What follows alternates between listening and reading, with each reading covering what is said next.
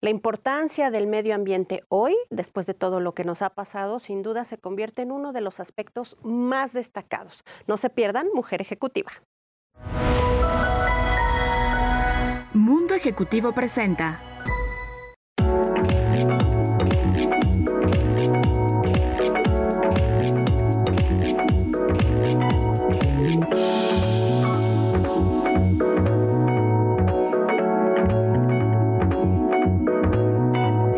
Bienvenidos, bienvenidas por supuesto a Mujer Ejecutiva Televisión y bueno, pues hoy vamos a empezar con una mujer que tiene una trayectoria muy importante, pero que como todas las que destacamos en Mujer Ejecutiva siempre, además siempre empoderando mujeres, siempre dando opciones. Ella es socialite y escritora, ni, escritora, ni más ni menos que Raquel Besudo. ¿Cómo estás Raquel?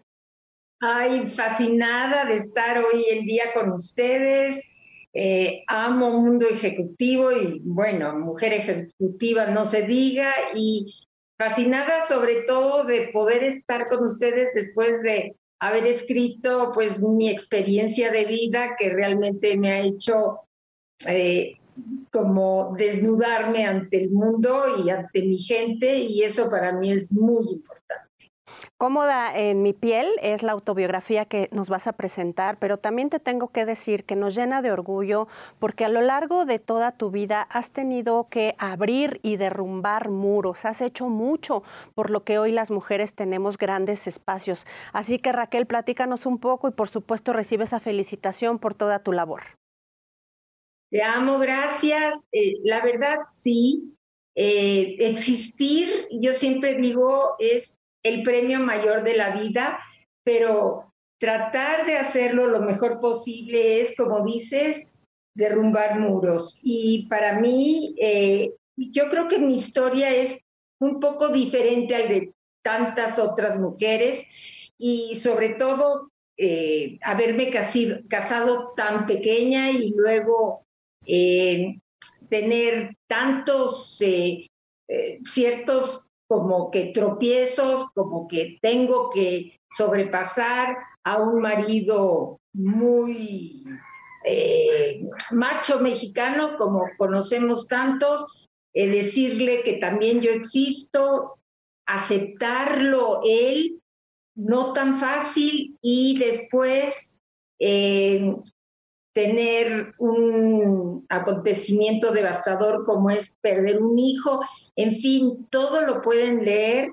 Y yo creo que esto sirve como un material para que la gente se inspire, mis amigos, mis amigas, sepan que sí existe, que sí hay la posibilidad de sobresalir a pesar de todos los topes que uno se puede encontrar en la existencia. ¿Qué tan complicado, Raquel, resultó escribir esto? Porque es repasar tu vida, pero no nada más es repasarla, también es revivirla a lo largo de estos capítulos y sobre todo de pues, las cosas tan fuertes que has vivido. La verdad sí es un recapitular cada uno de tus episodios y sí te sirve un poco para decir, para asombrarte tú mismo y misma de qué bárbara, cómo logré hacer esto. No entiendo, hoy en día me pregunto, ¿cómo logré yo ser la fuerte y sobrepasar, como te decía, la muerte de un hijo, ser la fuerte y decirle a mi marido, tenemos que seguir adelante cuando lo veía yo desvanecerse. Y, y ahí te das cuenta que la mujer tenemos muchas armas, somos más resilientes que los hombres, aunque se enojen. Sí, por eso yo me imagino que un hombre no puede inclusive tener un hijo, porque nomás no va a poder con todo lo que implica el dolor. En fin, yo sí creo que todo esto que me hizo leerme, releerme, sí me sirvió para hacer como un lavado espiritual también para mí. Quiero agregar, fíjate que acabo de encontrar una serie de cartas que tenía guardadas mi marido y las empiezo a leer y es cuando mandé a mis hijos a un camp, que inclusive no lo menciono tanto en mi, en mi biografía, y te das cuenta en cada una de los renglones cómo, cómo tenían esa angustia vital de decir por qué nos separamos, en fin, hay tantas historias que tienes que recuperar y decir, wow, lo que no he vivido y lo que he tenido que sobrellevar para poder decir ahora, qué feliz soy, existo y la vida me sonríe, inclusive ahorita en la pandemia.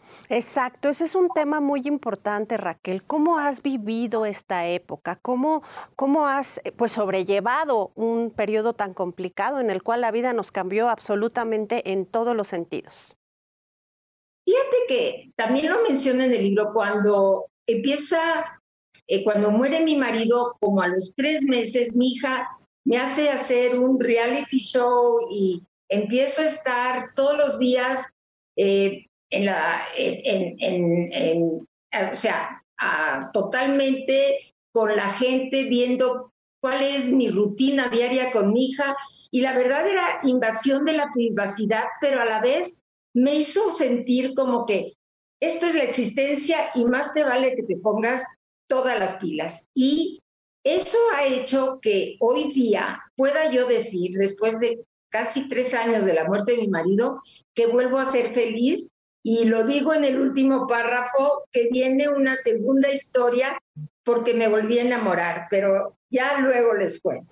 Eso, eso es lo más bello. Oye, ¿y cómo defines a la mujer mexicana? ¿Cómo la ves? Tú que has visto eh, diferentes generaciones, que perteneces a una todavía, pues con un rigor mucho mayor en educación y demás, ¿cómo la defines hoy? Mira, yo admiro mucho a la mujer porque está eh, está más en el mundo, está más eh, totalmente la ciencia está, bueno, rebasada, está en la, el mundo de las telecomunicaciones, está en el Internet, todo el mundo está trabajando en casa. Yo admiro todo eso de manera impresionante porque yo no lo recibí. Mi infancia fue normal, estudiar eh, en vivo, con maestros, eh, toda esa eh, interacción tan importante que creo que va a faltar, pero nos tenemos que adaptar. Este mundo es un, es, evoluciona, soy parte de esta evolución, somos parte, y la mujer mexicana yo creo que tiene todo para ser una mujer fuerte. Creo que este tipo de lecturas sirve para que la mujer reaccione y diga, no, el hombre podrá ser muy fuerte, podrá ser el proveedor. Yo tengo toda la misma fuerza y puedo también ser la proveedora. Y eso es lo que yo más quiero decirles a mis compatriotas.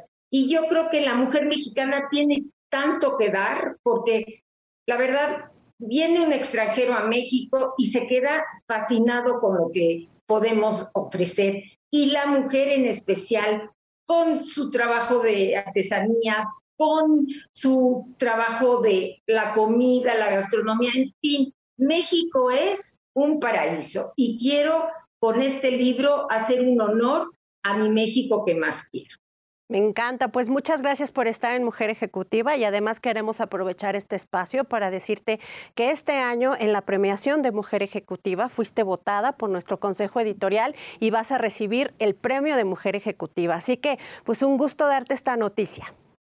Gracias y las amo y no dejen de adquirir el libro porque les va a interesar y va a ser algo que van a decir, bueno, Raquel no es nada más ese, esa fachada, tiene algo interesante que decirles.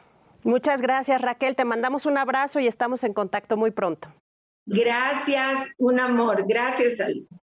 Híjole, pues siempre llena de orgullo tener mujeres así con tanta iniciativa. Vamos rápidamente un corte, pero no se vayan porque tenemos mucho más. Gracias por seguir con nosotros y bueno, pues qué les digo, que me da todo el gusto del mundo, como siempre, recibir a nuestro querido Mario Moreira, que él es el CEO de DM Marketing Creativo y hoy nos trae un temazo, porque a ver, querido Mario, hablar de los errores cuando emprendes, nadie te lo dice. Aviéntate si puedes, está padrísimo. y luego... Y luego, pues que es mejor que lo digamos porque el que lo dice aprende dos veces, ¿verdad? ¿Y qué? ¿Qué pasa? ¿Cuáles son esos errores más comunes que se, que se cometen que tú de algún modo has analizado a lo largo de tu carrera, que a lo mejor te ha tocado alguno? Claro, por supuesto. Mira, eh, muchas gracias a todos. Gracias por la invitación, Alen, como siempre. Claro que sí, hay bastantes errores, yo les llamo errores de ceguera del nuevo emprendedor. Pero también voy a transformar un poquito esto ante la situación actual. Para nadie es un secreto que toda vez que empezó esta situación de, de confinamiento para nosotros, pues el que, los que no hayamos entendido que, que cuando abrimos los ojos adelantamos y, y avanzamos 10 años, ¿eh? ahorita estamos viviendo el 2034, o sea, quien esté pensando otra cosa, pues quiero decirle que uno de los principales errores es no tener presencia digital. Ok. ¿Qué significa esto? Hay muchísimas personas, eh, me lo han comentado, ¿cómo puede hacer para tener presencia? Hazte digital. Si vas a nacer, hazte digital. Si ya existe, vuélvete digital. El pasado no es opción. Hay muchísimas personas que están esperando que esto termine para continuar. No es opción. Se acabó. Si antes tenías un restaurante y no funciona, pues vuélvete a dar kitchen. Busca tus nuevos modelos y hazte digital. Los clientes hoy están navegando. Primer error, vas a emprender, hazte digital. Hay bastantes herramientas, hay bastantes cursos que te ayudan. Hay muchos, muchos sin, sin costo, la verdad, pero inicia, inicia ya. Pero ya. Pero el pasado ya. no es opción. Amo esa frase, tú me la enseñaste. El pasado no es No, opción. exacto. Otro error muy grave. Eres nuevo emprendedor y tienes un exceso de optimismo. Algunas veces hemos Ah, platicado... caray, espérame, espérame. Pues de eso se trata, ¿no? ¿O cómo? Padrísimo, ¿ah? No, el tema es que tu exceso de optimismo debe tener un balance. Recuérdate, hemos platicado aquí el sistema de creencias. Los pensamientos se vuelven sentimientos y los sentimientos acciones. ¿En qué estás pensando cuando emprendes? ¿Tienes un exceso de optimismo? Estás pensando solamente que la idea es lo más importante. No estás pensando en otras áreas. A veces estás buscando un cliente para un socio, perdón, para empezar. Hazlo tú solo. No te comprometas con nadie más. Si vas a tener un socio, mi recomendación es que no sea un socio financiero. Ojo, que sea un socio que esté contigo de la mano trabajando y no nada más esperando que te vaya bien para, para recoger su dinero. Y ahí entro otro. Ahora sí, confundir que los casos de éxito son recetas de éxito. ¿A qué me refiero? Todo el mundo quiere ser Mark Zuckerberg. Por supuesto, es un modelo a seguir, pero es modelo. Él ya tiene su caso de éxito y eso no es una receta para ti. Aquí lo que hay que hacer es, ¿quieres ser como él o vas hacia allá porque te estás fijando esa meta? Define tu propio modelo de negocio. No copies el modelo de negocio de otro. Él lo hizo con sus experiencias, con su tribu, con su nicho, que no los tienes tú. Muchas veces por estar centrado en plagiar modelos de negocio, de casos de éxito, estás matando tu creatividad. Claro, porque estás eso. queriendo imitar, hacer el copy y no hacer en realidad algo que te deje la- es- esa- eh, nadar en esa creatividad. No plagies modelos de negocio. Ojo. Ojo. No caigas en la idea de que un caso de éxito es una receta. Bien. Cuarto, pensar que tu idea es el punto central del negocio. Y del mundo. Exactamente. Cuando tú piensas en eso, esa idea que te centra y que te absorbe, no te deja pensar o no tienes considerado que hay que vender, que hay que administrar, que hay que financiar, etcétera, etcétera, etcétera.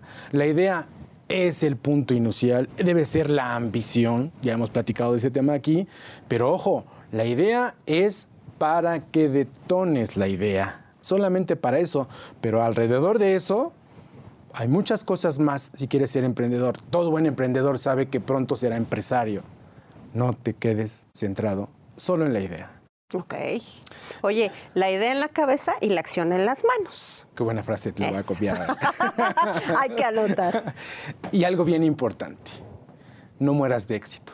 Ah, caray. Claro. ¿Cuántas personas no conocemos que todavía no tienen el éxito y ya gastan como si lo tuvieran?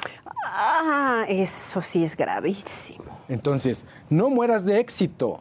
No vivas como si ya lo hubieras logrado. Y aun cuando lo logres, los pies en la tierra. ¿Quieres seguir? Tú delega, delega la operación, delega tu modelo de negocio, haz lo que trabaje y tú a lo tuyo, a generar nuevas ideas y a seguir creciendo tu propio negocio. No mueras de éxito. No gastes en las oficinas que no necesitas. Estás pensando en los demás, no estás pensando en tu idea, no estás pensando en tu emprendimiento.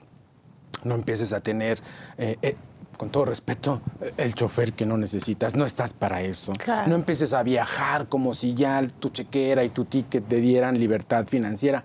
Ojo, no mueras de éxito. No es momento. No es Oye, momento. consejo final y comentario final que ya nos vamos. Es muy importante tener un buen equipo, saber delegar, saber confiar en la gente. No seas todólogo. Los todólogos no hacen negocios, ni tampoco dejan crecer a los demás. Y menos son emprendedores. Un buen todólogo confía, delega y sigue. Siempre sigue. ¿Y qué pasa cuando nos gana el ego? Yo soy el más fregón, yo lo hago muy bien, yo, yo, yo. Mira, yo tengo dos conceptos muy diferentes de lo que es el ego y me quedo con el positivo. El positivo es combustible. Si vas a hacer y tienes ego, guárdalo para ti, no para tus palabras. Ojo, tú no dependes de los demás. Nadie está a tu lado cuando despiertes y tengas éxito y nadie está a tu lado cuando eso te derrote porque tienes fracaso. Si estás esperando con tu ego que los demás le den like, te aplaudan, cuando no lo estén, tú te vas a destruir. Pero es muy fácil caer en eso. Claro, si eres emprendedor, no puedes matar tu ego, pero los pies en la tierra, los valores, las creencias y sobre todo, lo hemos dicho aquí muchas veces, si sabes a dónde vas, el ego es un impulso. Ojo, no esperes que con tu ego tengas más aplausos. No es para eso el ego. El ego es para que tú todos los días abras los ojos. Nada más. No le sirve a nadie más. Díselo al espejo. Eso, hay que abrir los ojos. Muchas gracias por venir. Gracias a ustedes, como siempre. Ay, ya ven qué lección tan fuerte, pero bueno, pues por eso nos encanta este especialista, porque él lo sabe, lo vive, lo recomienda y por supuesto que le hacemos caso. Vamos rápidamente a una pausa comercial, regresamos. Principio del programa, la importancia del medio ambiente. Y esto no nada más tiene que ver con las áreas en general y el cuidado del agua, también en los productos que consumimos, porque esto ayuda a la preservación del medio ambiente. Así que hoy tenemos, bueno, pues a una chica que tiene unos productos fabulosos y sobre todo que ella tiene una conciencia ambiental muy desarrollada. Está con nosotros Oriel Ferreiro y ella es la fundadora de Beauty Essence. ¿Cómo estás? Muy bien, Arlene, ¿y tú? Bien, oye, pues eh, quiero que me cuentes este proceso que has vivido y cómo llegaste a crear estos productos, porque leyendo en la historia es súper interesante cómo te fuiste adentrando hasta que lo hiciste tuyo. Sí, la verdad fue un proceso difícil en cuanto a cambiar esta perspectiva, ¿no? Porque si bien los millennials, porque me considero millennial, Sí, claro. mm, llegó un momento en que no teníamos esta conciencia ambiental, ¿no? Como que todo era, lo teníamos muy fácil, tecnología, estar muy encerradas en el trabajo, o sea, como que no estaba esta perspectiva de ¿y qué va a pasar? Entonces, en, yo tengo experiencia en compras, estudié negocios internacionales y dentro del estudio pues te enseñan a esta ideología de emprender, de hacer cosas nuevas y siempre se quedó como esta idea de algún día quiero emprender. En mi eh, estar en, en la- en la- esta época de, de trabajar en retail surge la oportunidad de meterme a talleres de salud, porque a mí me gusta también llevar un estilo de vida saludable, tanto de medio ambiente como yo comer sanamente, un todo muy sano, porque soy competidora y hago pole. Entonces, a raíz de yo competir como pole, yo necesitaba tener un estilo de vida totalmente diferente, ¿no? Al ser, pues, un atleta de alto rendimiento. Entonces, la vida como que me fue llevando poco a poquito hasta llegar a, esta, a este taller tan bonito de hacer tus propios productos con la naturaleza. Porque todo se basa en la alimentación. Entre más natural tú seas, mejor vas a estar siempre. O sea, digamos que un 70% es tu alimentación, un 30% equivale a ejercicio, Claro. el estilo de vida, ta, ta, ta. Y me detengo en ese punto, porque hay una realidad. Es también la forma espiritual en la que en la que te manejas, en la que te conduces, la parte emocional que también se proyecta en lo que eres y pues en lo que comes. Claro, eres un todo, ¿no? Entonces surge esta oportunidad de meterme a, talleres justo antes de la, de la pandemia y me pareció precioso, o sea, de hacer desde comida vegana. Yo no soy vegana, pero me pareció un estilo de vida que quería aprender porque soy súper postrera, pero soy alérgica al gluten. Ok. Entonces cada cosa me fue llevando y dije, quiero aprender a hacer mis shampoos, mis propios tónicos, mi propio rubor, mi, todo que sea mucho más natural, porque si bien quiero dejar un paso bonito cuando yo me vaya y dejar por lo menos no afectar tanto la naturaleza. Si tengo hijos en un futuro, pues quiero que conozcan una playa, un cielo azul, árboles, los animales. Entonces me meto a este taller que me pareció espectacular y el entender cómo de las plantas, de los aceites vegetales, que a lo mejor todos nos espantamos, pero utilizar un ricino, una oliva, que si bien lo tienes mucho en tu alacena, porque tu alacena es maravillosa, o sea, tienes Tiene todo, ahí. O sea, Oye, y sin prueba en animales. Y que sin me prueba en animales. lo más terrible y la verdad es que por había productos que yo amaba y que cuando supe los procesos que tenían dejé de usarlos porque no puedo con eso. Sí, o sea, y esto es todo sin prueba en animales. Digamos que la prueba soy yo, mi familia, amigos, este, porque es mejor directo, ¿sabes? Claro. O sea, entonces me meto a este taller, empiezo a hacer mi propio champú y toda esta parte. Llega la pandemia y fue como un momento de reflexión, ¿no? De justo hay cosas que como ser humano puedes evitar, ¿no? Y qué mejor que cuidar nuestro planeta y cuidarnos a nosotros desde que te bañas. Entonces llega julio y me acuerdo perfecto que dije, ¿es hoy o nunca? Hoy. O sea, es, y en un momento difícil, ¿no? En una pandemia que pues hay desempleo, que la gente está en la expectativa de qué va a pasar, qué no va a pasar. Entonces dije, es el momento, o sea, es hoy o nunca, ¿no? Me lanzo en julio del año pasado pensando en una marca que fuera lo más natural posible, que reflejara justo la esencia de la marca. Entonces lanzo con fotografía, que mi hermana me ayuda, es- estudiando. es un fotografía. emprendimiento Sí, desde de familia. Sí Exacto. con modelos que son mis amigas, que en una casa de una de mis amigas, o sea, dije, quiero que sea lo más natural, que la gente vea que la marca es esa, o sea, no tengo las modelos espectaculares porque no estoy vendiendo algo espectacular, o sea, estoy vendiendo lo natural.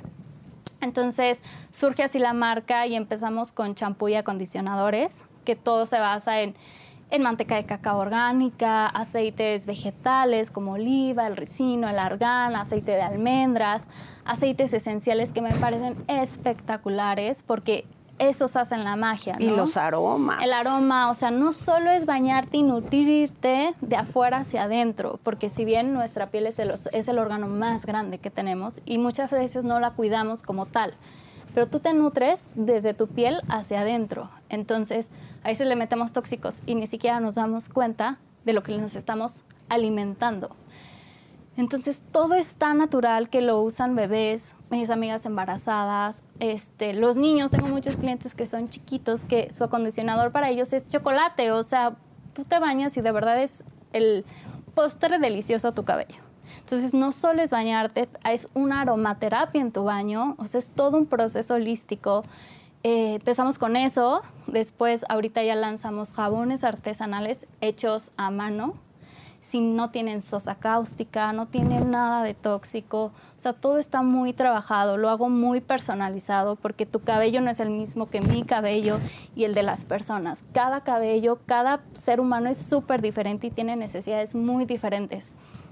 Entonces, yo lo hago a mano, o sea, es- mi emprendimiento está chiquito, pero es mi bebé, ¿sabes? Entonces, le meto todo el cariño, todo el amor, la atención es súper personalizada, o sea, directo, si tú me escribes, la que te contesta soy yo. Oye, y el proceso de la imagen, porque eso también vende o no.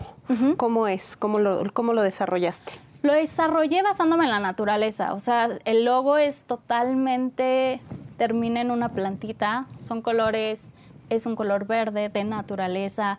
Te digo, las modelos son amigas, que fue toda una producción lo más natural que se pudiera hacer. eh, fue en el campo, fue en jardines naturales, ah, con luces del sol, o sea, todo fue como muy pensado en, en lo natural, ¿no? En tratar de no contaminar lo más que se pueda. Este, por ejemplo, los empaques de los bálsamos labiales son biodegradables. Perfecto. Son, este, una vez que tú lo terminas, yo te hago un refill y todavía te hago un descuento, pero lo que a mí más me gusta es que eso se es un biodegradable que pero tiene reuso. Que tiene reuso. Exacto. Y son tres usos porque si bien en el tercer uso ya se le nota la grasita de las pues del, del aceite y de la cera que utilizo, vegetal. Entonces, al tercer uso ya me lo dan, se les da uno nuevo Pero y yo ese lo biodegradable lo pongo en un, en un en tierrita como composta y ahí se va de, biodegradando. Oye, tenemos ya muy poquito tiempo, danos un mensaje para cerrar, por favor. Pues la verdad es que hay que pensar en la naturaleza, no solo, no hay que ser egoístas, si bien estamos todavía a tiempo de hacer cambios para nosotros, para la salud, entonces usemos productos naturales, apoyemos a los emprendimientos, la verdad, consumamos local, pensemos que estamos en una época muy difícil en que los emprendedores nos está costando trabajo, pero si bien ahí estamos echándole ganas, entonces apoyemos marcas mexicanas, consume local y cuidemos nuestro medio ambiente y nuestra salud. Muchas gracias por venir. A ti, Arlene, muchas gracias por invitarme. Híjole, pues ahí está. No promovemos sino calidad y ganas de hacer las cosas. Por favor, dense la oportunidad de probarlo. Vamos rápidamente a una pausa comercial. Regresamos. Pues felices de que sigan con nosotros y yo darle la bienvenida a nuestro colaborador de turismo, uno de los expertos mejores del país, sin duda Rafael Paredes, que él es el CEO de VIP Relaciones Públicos. Queridísimo, ¿qué nos traes? Porque además traemos un invitadazo. Claro, Arlene. Gracias, amigos. ¿Cómo están? Pues sí, efectivamente, como bien menciona Arlene, hoy tenemos un invitado de lujo, un invitado que nos va a llevar a otro tipo de turismo. Hoy hemos hablado de turismo médico, religioso. Hoy vamos a hablar de turismo de conservación, porque es la, tónica, conservar. Eh, tenemos con nosotros a Itiel Berrum, él es director general de Reino Animal. Itiel, Reino Animal entendemos que es un centro de conservación. ¿Qué hay en Reino Animal y cómo están desarrollando sus programas de conservación en pro de la, de la ah, naturaleza? Bien, eh, nosotros somos un centro de conservación eh, de la vida, así lo nos conceptualizamos básicamente, para eh, ver todos los elementos que necesita la fauna silvestre, todo lo que es la biodiversidad en su conjunto, para poder hacer que se cree, por un lado, la cultura, que es cómo cuidarlos, cómo coexistir con ellos, y por otro lado, la atención técnica de todo lo que está pasando con los temas de extinción, contaminación, pérdida de hábitat y demás, para que tengan una esperanza las especies silvestres. Entonces, en el parque hacemos eso porque lo denominamos parque temático? Porque es la manera, la, herramienta, digamos, para que las visitas de todas las personas que van sean totalmente de experiencia para conocer lo que está pasando hacer eh, visitas a través del edutainment, digamos, ¿no? de, manera divertida, aprender. Venimos de un momento muy complicado. Estuvieron cerrados, las cuestiones no estaban fáciles, pero ustedes siguieron. Entonces, la pregunta del millón, ¿cómo apoyamos? Bien, eh, en este momento el apoyo es básicamente visitándonos, haciendo todo lo que es la programación para que eh, vivan una visita segura, porque es un lugar de 52 hectáreas, es enorme, y digamos que tenemos la capacidad de llevar los protocolos de manera adecuada. Con eso financiamos realmente todos los programas después de esta pandemia que ha sido tan difícil para todos. Claro, y que ustedes no han podido parar, ¿no crees, Rafa? Claro, claro, y ya hay programas muy interesantes como el del Águila Real, que ha sido exitoso, pero también tienen otros programas en los que están trabajando el Jaguar, ¿Qué hay de ese programa? Sí, eh, con gusto les, les comento que estamos arrancando el, centro de conservación para el jaguar dentro del parque. Cada una de las áreas nuevas nos da gusto eh, que van enfocadas ahorita a la fauna mexicana. Entonces, otro animal emblemático es el jaguar. Entonces, eh, lo que estamos haciendo con el águila real, pues ahora viene el jaguar y en seis meses estaremos listos para que la gente conozca pues todo lo que está alrededor del jaguar, tanto en, en los trabajos que hacemos técnicamente con las especies bajo cuidado humano, pero también lo que se hace en campo para ayudarles a preservar eh, y que la gente tenga una cultura de no competencia, que no haya el conflicto jaguar humano que hoy hay por la ganadería y todo. Hay manera de resolverlo. Entonces, eh, traemos, digamos, acercamos al centro cómo la gente va a aprender de esto. ¿Qué diferencia hay? Porque ustedes no son un zoológico y eso es importante dejarlo claro. Bien, mira, los zoológicos en su mayoría, sobre todo los que pertenecemos a SCAM, estamos en un proceso de conversión a lo que es centros de conservación, que la misión fundamental es la de la educación para la conservación más la actividad técnica, no solo dentro del centro, sino en sus hábitats naturales. Entonces somos centros de rescate, rehabilitación y demás. Entonces realmente la diferencia es esa evolución que están teniendo los zoológicos a ser centros de conservación en su mayoría. Quienes tienen los estándares están llegando a, a lograr esos objetivos tanto educativos y tanto de apoyo directo para las especies. Claro. Centro de conservación significa rescate. ¿Ustedes rescatan animales? ¿Cuántos animales han rescatado? ¿Y recogen cualquier animal y lo liberan o cómo, cómo trabajan? No, eh, es eh, muy buena pregunta. nosotros tenemos por parte de Semarnat, a través de sus autoridades, que en este caso es Profepa, el rescate de especies de manera constante. México es un país donde se decomisan muchos animales, pero necesitan atención. Entonces, casi el 42% de los 1.400 animales que tenemos en el parque están en categoría de rescatados.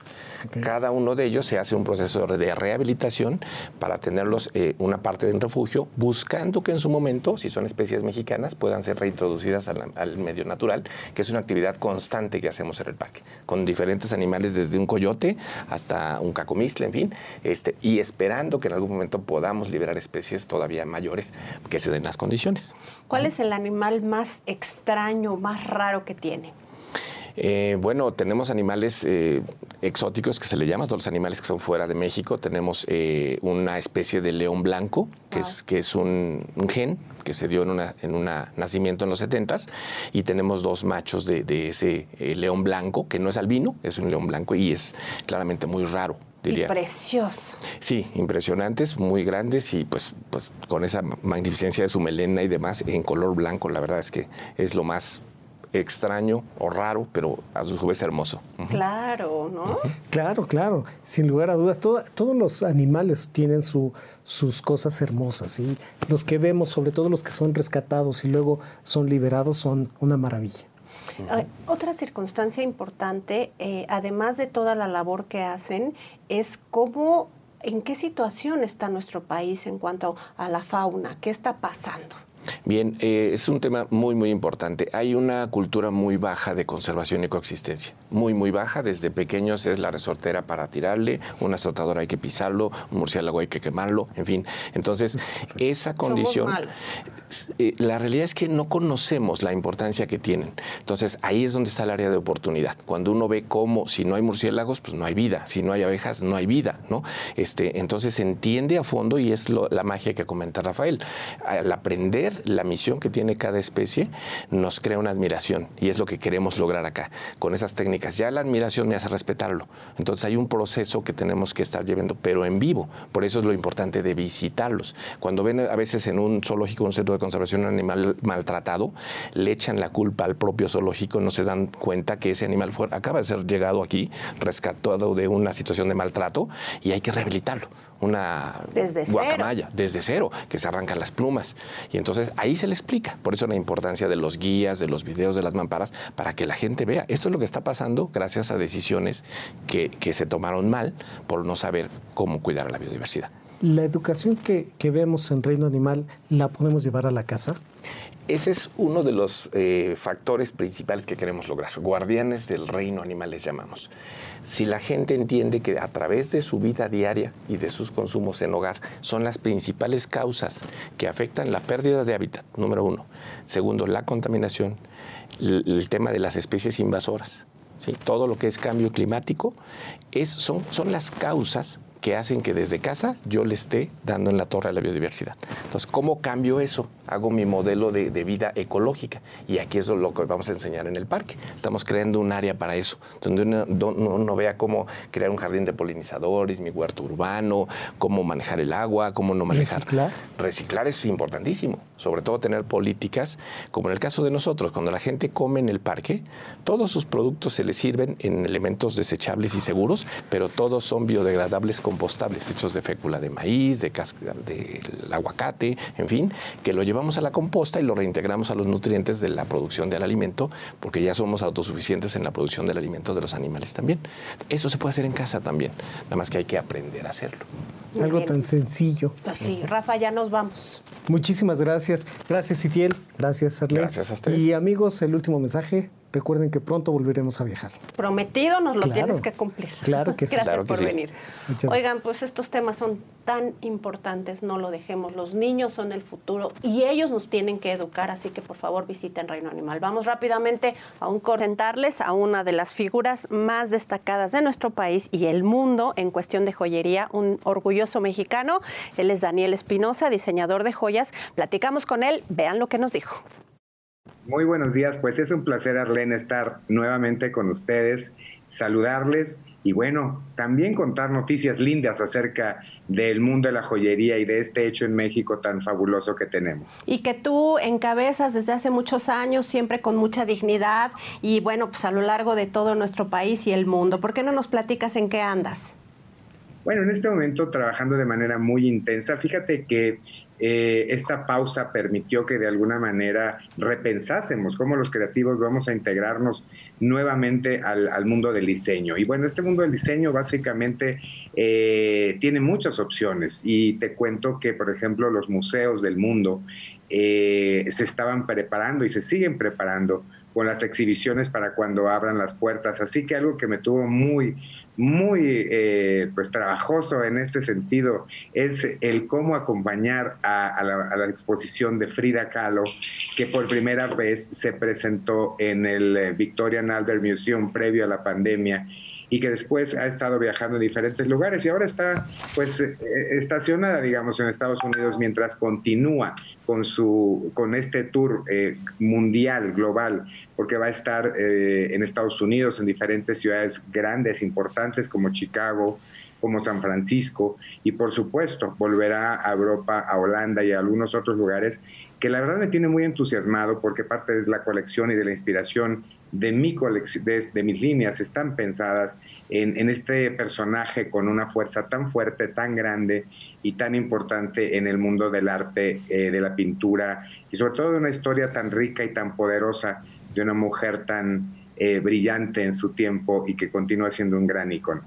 Sin duda es algo muy importante porque además te levanta el ánimo. Hoy que a lo mejor el maquillaje es un poquito más discreto porque pues no es lo mismo que salir, una pieza de joyería te cambia absolutamente todo y sobre todo pues en la parte obviamente del cuello y, las manos. Eh, Daniel, tienes una carrera muy sólida, muy importante, pero también ha sido un camino no tan fácil. ¿Por qué no nos dices cómo has vivido esta evolución ah, de manera personal con la marca Daniel Espinosa? Bueno, como bien dices, eh, es una, creo que la base es muy sólida, sin embargo a todos por supuesto nos afecta de manera extremadamente importante esta, eh, esta pandemia y, bueno, el cierre de algunas de las ubicaciones internacionales y nacionales ha sido parte de este cambio que se tiene que hacer. Eh, y que he tenido que vivir y convertirnos en una, eh, pues en una empresa que tenga la posibilidad de hacer esta dualidad, es decir, de estar en un mundo físico en las tiendas tradicionales que eventualmente se volverán cuando se cuando la gente poco a poco vaya sintiendo ese cuidado y esa atención dentro de los espacios y del cuidado que tenemos también a la hora de que te pruebas la joyería y de que se mantienen perfectamente y luego también es como recontar la historia a través de la boutique online. Han sido momentos que nos han eh, marcado completamente, que han acelerado de manera muy intensa eh, pues esta, este cambio a ser omnicanal en todo sentido y a trabajar con los chicos que tenemos de todas las edades en las boutiques, ¿no? Eh, gente muy joven que, joven que le ha sido muy fácil el adaptarse a, la tecnología y gente a quien le cuesta trabajo porque su generación no nació de manera natural con estos, con estos medios. Así que el reto es, es, es, es complejo, es, eh, es, muy amplio, pero también es eh, importante el, el, eh, el mantener el buen ánimo dentro de todo este trabajo creativo, porque al final del día, si somos capaces de crear, también somos capaces de reinventarnos. Y, y sí, es cierto, eh, nos pegó extremadamente, eh, pero no significa que no sea, eh, que no hayan crecido y nacido otros canales diferentes que podamos convivir con ellos. Así que eso es como hemos de alguna manera sobrevivido a esta pandemia y sobre todo la parte internacional. Eh, es, muy importante, es, es inmenso el mercado, solamente hay que pensar cómo llegar a cada uno de ellos. Oye, ya nos vamos, pero no quiero que nos vayamos sin que le des a la gente tu mensaje, a todas las mujeres que son, bueno, pues propiamente muchas de tus compradoras y también hombres, ¿por qué no? Pues claro, gracias. Eh, pues los invito para seguir consumiendo este hecho en México maravilloso. Toda la colección que hago está creada en un lugar maravilloso, en que se llama Casa de Plata y tiene y está en Tasco, en Guerrero. Lo pueden visitar cuando ya se sientan tranquilos y cómodos. Son visitas muy cortitas, eh, de más o menos una hora y media, pero hay un antes y un después para descubrir cómo se crea esta joyería. Y que bueno, por favor, nos acompañen dentro, a través de las redes sociales en danielespinosa.com, en arroba de jewelry y en la página de Facebook también como Daniel Espinosa Jewelry. Ahí podremos atenderles y claro, las tiendas que ya están abiertas será un gusto recibirles y contarles esta eh, historia visual para celebrar a mamá, a la abuela, a la hermana que es mamá o cualquier mujer que tenga este, este gusto por ser mamá. Estamos ya muy cerca de los Óscares y bueno, pues es momento de ver lo que nos tiene preparada nuestra experta, Lucy Durán, a ver qué películas nos recomienda. Y bueno, pues llegamos además así al final del programa. Nos vemos en la próxima ocasión. Soy Arlen Muñoz, por favor, síganos en redes sociales. Hola, ¿cómo están? Deseando que todas y todos se encuentren muy bien. Los saludo con mucho gusto aquí en Mujer Ejecutiva. Llegó el momento de ir al cine y ver una película que tiene seis nominaciones al Oscar, incluyendo Mejor Película, Mejor Dirección y Mejor Actriz, que ha ganado el BAFTA y el Globo de Oro a Mejor Película y Mejor Dirección. Me refiero a la cinta Nomadland, donde una mujer, después de perderlo todo durante la recesión, se embarca en un viaje hacia el oeste americano y viviendo como un nómada en una caravana. Tras el colapso económico que afectó también a su ciudad en la zona rural de Nevada. Una película que en verdad cautiva con una gran actuación por parte de Frances McDormand y una dirección tan impecable por parte de Chloe Shaw. Una reflexión de una forma de vida lejos de todo pero cerca de nada. Un viaje emocional que solo tienes que dejar atrás el pasado y seguir adelante encontrando paz, amigos, conocidos, pero que también se van. Una forma de vida, de pensar, de resistir, de amar la vida. Una cinta que es la favorita en los premios Oscar y Mujeres en el cine. Valdrá la pena. Y en HBO y HBO Go puedes disfrutar de una serie que se llama The Nevers, donde un grupo de mujeres de la época victoriana con habilidades inusuales se ven obligadas a hacer frente a una serie de enemigos y llevar a cabo una misión que podrá cambiar el destino del planeta. Cada domingo podrás disfrutar de un episodio de estreno. Son seis episodios que nos llevan a aventuras y a descubrir situaciones a través de la acción y poderes. Es algo así como Miss Peregrine y los niños peculiares o X-Men modernos, o tiene de todo un poco. Sus protagonistas, que son mujeres que llevan el hilo de esta serie, agradan mucho, tienen muy buena química. El vestuario, ambientación y momentos diferentes te van llevando a diferentes lugares y escenarios. Protagonizada por Laura Donnelly, Anne Skell, Nick Forrest, Olivia Williams, James Norton, Tony Riley, del mismo creador que ha dirigido varias películas y series de televisión, entre ellas Avengers, la era de Ultron, Avengers, Los Vengadores,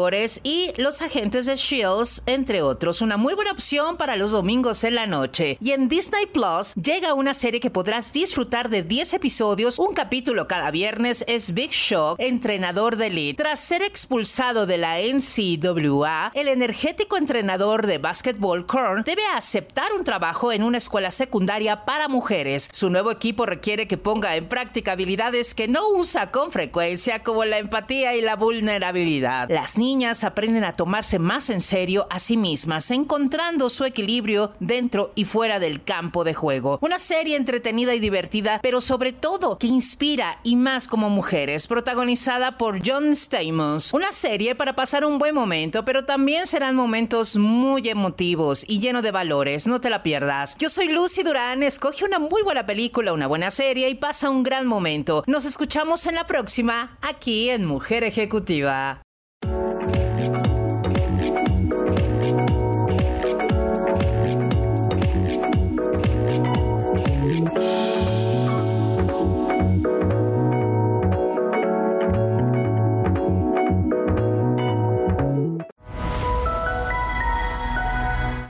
Ejecutivo presentó.